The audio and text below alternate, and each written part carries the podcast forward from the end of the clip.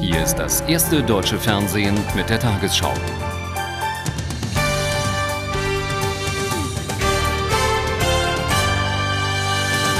Guten Abend, meine Damen und Herren. Deutschland und China wollen ihre wirtschaftlichen Beziehungen weiter vertiefen. Zu Beginn des Besuchs von Bundeskanzler Schröder in China deutete Ministerpräsident Zhu heute an, deutsche Unternehmen könnten den Auftrag für eine weitere Transrapid-Strecke erhalten. Auch in politischen Fragen wie dem Irak-Konflikt und der Krise um Nordkorea zeigten sich beide Seiten nach dem Treffen in Peking weitgehend einig. Zu seiner vierten China-Reise landete Gerhard Schröder heute Nachmittag in Peking. Einmal im Jahr wolle er ins Reich der Mitte kommen, hatte er den Chinesen zu Beginn seiner Amtszeit versprochen. Diesmal steht die für übermorgen geplante Jungfernfahrt des Transrapid im Mittelpunkt seines Besuches. Doch zunächst empfing Ministerpräsident Zhu den Bundeskanzler. Betont entspannt zeigte sich Chinas Regierungschef, denn Gerhard Schröder ist hier ein gern gesehener Gast. Deutschland gilt als verlässlicher Partner. Kein anderes europäisches Land investiert mehr in der boomenden Volksrepublik. Strittige Themen wie die Kritik an Chinas andauernden Menschenrechtsverletzungen standen heute nicht im Vordergrund. Mit Blick auf den Krisenherd Irak hoffen Schröder und Zhu auf eine möglichst rasche Umsetzung der UN-Forderung. Übereinstimmung auch beim Thema Nordkorea. Wir haben darüber hinaus natürlich auch über die Situation auf der koreanischen Halbinsel geredet und sind da miteinander der Auffassung, dass es wichtig ist, dass äh, Korea seine nuklearen Verpflichtungen voll erfüllt. Das abendliche Bankett, es war auch eine Art Abschiedsessen, denn Chinas Ministerpräsident Zhu geht im Frühjahr in Ruhestand. Bis dahin muss Deutschlands Regierungschef hier neue politische Freunde gewinnen. Morgen früh trifft der Bundeskanzler Chinas Staatspräsidenten Jiang Zemin und den frisch gekürten KP-Chef Hu Jintao. Dann geht es nach Shanghai weiter, wo am Silvestertag der Transrapid zu seiner Jungfernfahrt startet. Erneut macht sich Gerhard Schröder zur politischen Lokomotive und hofft auf Anschlussaufträge für weitere Strecken im Reich der Mitte. Die jüngsten Äußerungen von Außenminister Fischer zum Irak-Konflikt haben für Unruhe vor allem in dessen eigener Partei, den Grünen, gesorgt.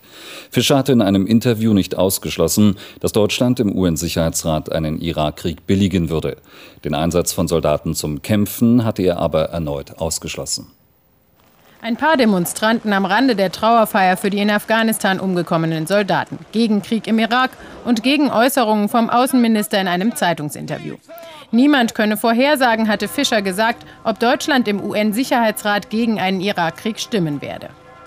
Unsere Haltung ist unverändert die, dass wir in Abwägung aller Umstände die Risiken für zu hoch veranschlagen und äh, deswegen eine mögliche militärische Aktion ablehnen. Da hat sich nichts geändert an der Haltung der Bundesregierung. Es bleibe dabei, deutsche Soldaten hier im Camp in Kuwait werden nicht in den Krieg geschickt. Dennoch, die Opposition spricht von Wahlbetrug und auch in den Reihen der Grünen sehen einige eine Kehrtwende gegenüber dem deutlichen Nein zum Krieg vor der Wahl. Wer einen Krieg gegen den Irak für sinnlos und für gefährlich hält, der muss auch im Sicherheitsrat alles dafür tun, dass es nicht zu diesem Krieg kommt und dass die USA für diesen Krieg auch kein Mandat bekommen. Deutschland könne im Sicherheitsrat nicht ausscheren, heißt es dagegen beim Koalitionspartner. Und vermutlich sei eine erneute Abstimmung gar nicht erforderlich. Keiner weiß in der Tat, äh, wie, unter welchen Umständen und konkret was zu entscheiden ist. Und deshalb äh, finde ich, äh, kann man diese Frage im Augenblick weder mit Ja noch mit Nein beantworten. Meines Erachtens, ich wiederhole es, wird es keine neue wirkliche Sicherheitsresolution geben. So sieht es auch Fischer, will sich wohl deshalb nicht festlegen. Die genaue Rolle Deutschlands in einem möglichen Irakkrieg ist weiter umstritten. Bei der Trauerfeier im Bonner Münster haben hunderte Menschen der verunglückten deutschen Soldaten gedacht. Bundespräsident Rau sagte, die Soldaten hätten ihr Leben hergegeben im Dienste einer Sache, die wichtig und unverzichtbar sei. Der Einsatz in Afghanistan sei ein Eintreten für Freiheit, Frieden und Sicherheit und gegen den Krieg. Bei dem Hubschrauberabsturz vor acht Tagen waren in der Nähe von Kabul sieben Soldaten ums Leben gekommen. Die Absturzursache des Hubschraubers in Kabul war heute kein Thema bei der zentralen Trauerfeier im Bonner Münster. Bundestagsabgeordnete und Minister waren gekommen, um gemeinsam mit über 500 Trauergästen Abschied zu nehmen von den sieben verunglückten Bundeswehrsoldaten.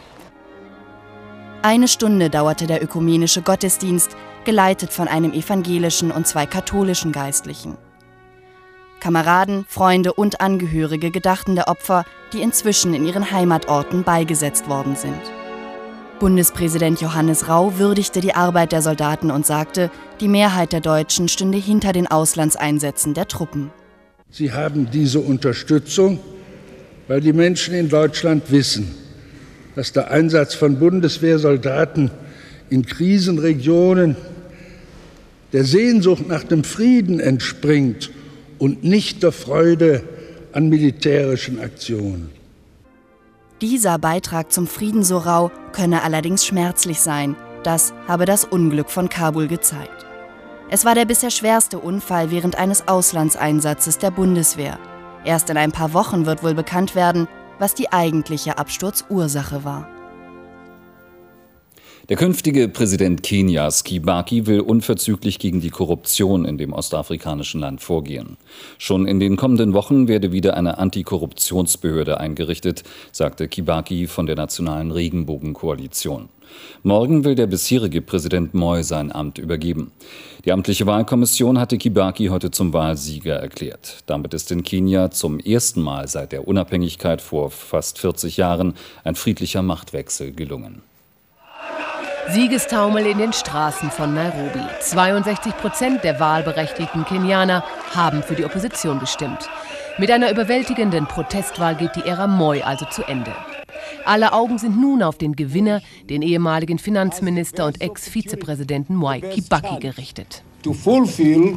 Mit diesem Wahlsieg haben wir die besten Chancen, den Erwartungen der Menschen gerecht zu werden und für einen wirtschaftlichen Aufschwung, soziale Reformen und ein besseres Bildungssystem zu sorgen. Dafür haben wir uns verbürgt.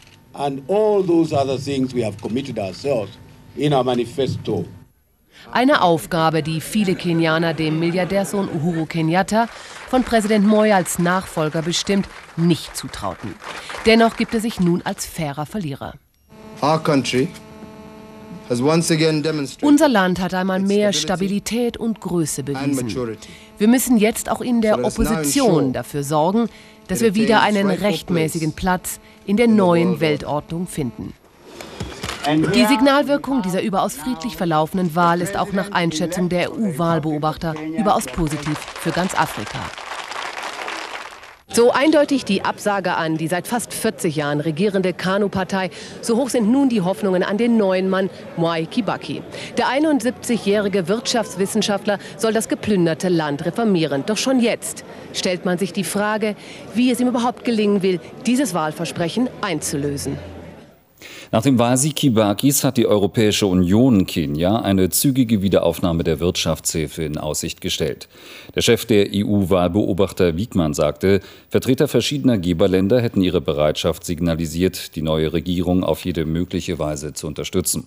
Wegen mangelnder Reformen und der Korruption hatten der Internationale Währungsfonds und die Weltbank vor fünf Jahren eine Kreditsperre gegen Kenia verhängt. Nach dem Bombenanschlag in der tschetschenischen Hauptstadt Grozny will Russland die Sicherheitsvorkehrungen überprüfen. Die geltenden Bestimmungen seien nicht eingehalten worden, so die Generalstaatsanwaltschaft in Moskau. Die Ermittler haben noch keine verwertbare Spur zu den Hintermännern der drei Attentäter. Nach neuen Angaben sind in Grozny mindestens 61 Menschen getötet und mehr als 130 verletzt worden. In Tulkarem im Westjordanland ist ein palästinensischer Junge erschossen worden. Kinder hatten zuvor einen israelischen Panzer mit Steinen beworfen. Nach palästinensischen Angaben eröffneten Soldaten daraufhin das Feuer. Von Seiten der Armee hieß es, es seien nur Hartgummigeschosse eingesetzt worden. Erst gestern war ein palästinensisches Mädchen im Lager Khan Yunis getötet worden. Ein israelischer Militärsprecher bestätigte ein Gefecht, unklar sei aber, ob dabei jemand getroffen wurde. CDU-Chefin Merkel will wieder mehr mit den Gewerkschaften ins Gespräch kommen. Sie kündigte gegenüber der deutschen Presseagentur ein Treffen mit der Spitze des DGB Anfang nächsten Jahres an. In der Union, so Merkel, gebe es noch Ärger darüber, dass Gewerkschaftsfunktionäre Wahlkampf für die SPD gemacht hätten. CDU, CSU und Gewerkschaften würden sich zurzeit vor allem in einem Punkt unterscheiden. Anders als die Gewerkschaften fordere die Union, weniger zentral zu entscheiden, sondern mehr in den Betrieben selbst. Die Pläne mehrerer Krankenkassen, Beitragsrabatte zu gewähren, sollen auf eine gesetzliche Grundlage gestellt werden. Das Bundesgesundheitsministerium will nach Angaben einer Sprecherin in der anstehenden Strukturreform bestimmte Bonusmodelle erlauben. Nach der Barmer und der DAK hat jetzt auch AUK-Vorstandschef Ahrens angekündigt, den Versicherten Rabatte einräumen zu wollen. Er sagte der Zeitung Die Welt, zum Beispiel könnte derjenige finanziell begünstigt werden, der immer zuerst seinen Hausarzt aufsucht. Immer mehr Kinder und Jugendliche rauchen. Von den 12- bis 25-Jährigen griffen bereits 38 Prozent zur Zigarette, berichtete die Präsidentin der Bundeszentrale für gesundheitliche Aufklärung Pott. Die Zahl der 12- bis 15-jährigen Raucher habe sich seit 1993 fast verdoppelt, auf 18 Prozent im Jahr 2001. Die Aufklärung müsse deshalb deutlich verstärkt werden. Pott verwies dabei auch auf die Vorbildfunktion der Eltern. Progress im britischen Seebad Brighton ist ein Teil des historischen Westpiers eingestürzt. Verletzte gab es nicht, da er wegen Baufälligkeit seit 27 Jahren gesperrt ist. Ein Teil der gusseisernen Konstruktion stürzte ins Meer. In den vergangenen Jahren waren bereits 2,3 Millionen Euro aufgewendet worden, um das Bauwerk aus dem Jahre 1866 notdürftig zu stützen. Im kommenden Sommer sollte der Pier saniert werden. Auf der italienischen Mittelmeerinsel Stromboli war der gleichnamige Vulkan wieder aktiv. Der Ausbruch in der vergangenen Nacht war der heftigste seit 17 Jahren. Am Tag stieg weiter Rauch aus dem Krater auf. Kleinere Lavaströme flossen unter Zischen und mit viel Dampf ins Meer. Inzwischen ist der Stromboli wieder ruhig. Jetzt wollen Vulkanexperten die Insel und den Ausbruch untersuchen. Sven Hannawald hat das Auftaktspringen der Vierschanzentournee in Oberstdorf gewonnen. Mit seinem Sieg setzte der 28-Jährige seine Erfolgsserie fort. Bei der vergangenen Tournee hatte er als erster Sportler überhaupt alle vier Springen für sich entschieden. Ein unerwartet schnelles Comeback feierte Martin Schmidt. Der erst im September operierte Doppelweltmeister landete auf Platz 4. Nichts Neues bei der Vierschanzentournee. Wieder einmal konnten Sven Hannawald, die deutschen Trainer und die deutschen Skisprungfans jubeln. Sven Hannawald, der Mann des Tages und der Mann der Tournee. Sein fünfter Tourneeerfolg in Serie war allerdings eine etwas nervenaufreibende Geschichte. Ja, also der erste Sprung ging noch, aber im zweiten war ich so hypernervös, das war schon sensationell und bin wirklich froh, dass ich es noch einigermaßen runtergekriegt habe. Also es war, äh, diesmal war ich nicht so locker. Dabei sah es ganz leicht und locker aus. 125,5 Meter Tagesbestweite und Führung nach dem ersten Durchgang. 119 Meter im Finale und der sichere Sieg vor dem Österreicher Martin Höllwart und dem Finnen Jana Ahon. Aus dem DSV-Sorgenkind zu Anfang der Saison ist nun also der große Tourneefavorit geworden. Ja, da stecke ich nicht drin. Ich konzentriere mich nach wie vor wieder auf mein Zeug und das gilt einfach irgendwo zu stabilisieren. Und wenn es er da oben will und alle anderen, dann wird es eintreffen und ansonsten hat es irgendwelche Gründe. Auch Martin Schmidt meldete sich mit Platz 4 an der Weltspitze zurück. Kronprinz Schmidt und König Hannawald. Nicht nur die 20.000 Fans in Oberstdorf durften bei dieser Siegerehrung ihren Spaß gehabt haben. Die Kroatin Janica Kostelic dominiert den Skiweltcup weiter fast nach Belieben. Denn auch beim Nachtslalom am Semmering war die dreifache Olympiasiegerin nicht zu stoppen. 1,1 Sekunden lag die 20-Jährige nach zwei Durchgängen vor Christelle Pascal aus Frankreich und Nicole Jus Italien. Für Janica Kostelic war es der vierte Saisonsieg. Ein sehr ordentliches Resultat gab es auch für den deutschen Skiverband. Annemarie Gerg als Beste wurde siebte. Monika Bergmann verbesserte sich zudem vom 19. auf den 10. Rang. Martina Ertel schied dagegen aus. Das war das letzte alpine Skirennen 2002. Darren Ralphs hat überraschend die Weltcup-Abfahrt im italienischen Bormio gewonnen. Der US-Amerikaner feierte auf der anspruchsvollen Piste Stelvio seinen dritten Weltcupsieg und verwies die favorisierten Österreicher auf die Plätze. Hinter Ralphs kam Abfahrts-Olympiasieger Fritz Strobel auf den zweiten Platz, Hannes Trinkel wurde Dritter.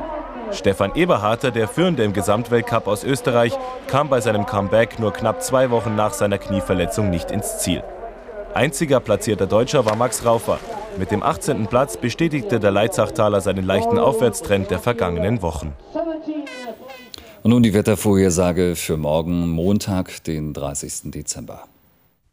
Kalte Luft hat gerade den äußersten Norden Deutschlands erreicht. Im Moment fallen an der Ostsee die ersten Schneeflocken. Darüber hinaus bildet sich zwischen England und Russland eine Tiefdruckrinne. In dieser Rinne stauen sich die Regenwolken. Die Folge unwetterartiger Dauerregen vor allem in den Staulagen der Mittelgebirge. Mit Regenmengen zwischen 20 und 90 Litern pro Quadratmeter muss zwischen Nordrhein-Westfalen, Sachsen und Bayern gerechnet werden. Kleinere Flüsse werden über die Ufer treten. Zwischen Ostfriesland und Altmark geht der Regen tagsüber in Schnee über. Im Süden lässt der Regen allmählich nach. Auf den Berggipfeln heute Nacht orkanartige Böen. Am Meer mäßig bis frischer Wind mit starken Böen um Ost, in Hessen und den südlich gelegenen Bundesländern mäßiger Wind um West mit starken bis stürmischen Böen. Die Nachttemperaturen unterscheiden sich kaum von den Tagestemperaturen. Die Aussichten? Am Dienstag an Silvester lässt der Schnee im Norden und Osten nach. In der Mitte geht der Regen in Schnee über. Im Süden regnet es weiter. Am Mittwoch Regen und Schnee im Westen. Es muss mit Glatteis gerechnet werden. Am Donnerstag erst Schnee, dann Regen mit Glatteis im Norden und Osten. Am Nachmittag wieder starker Regen.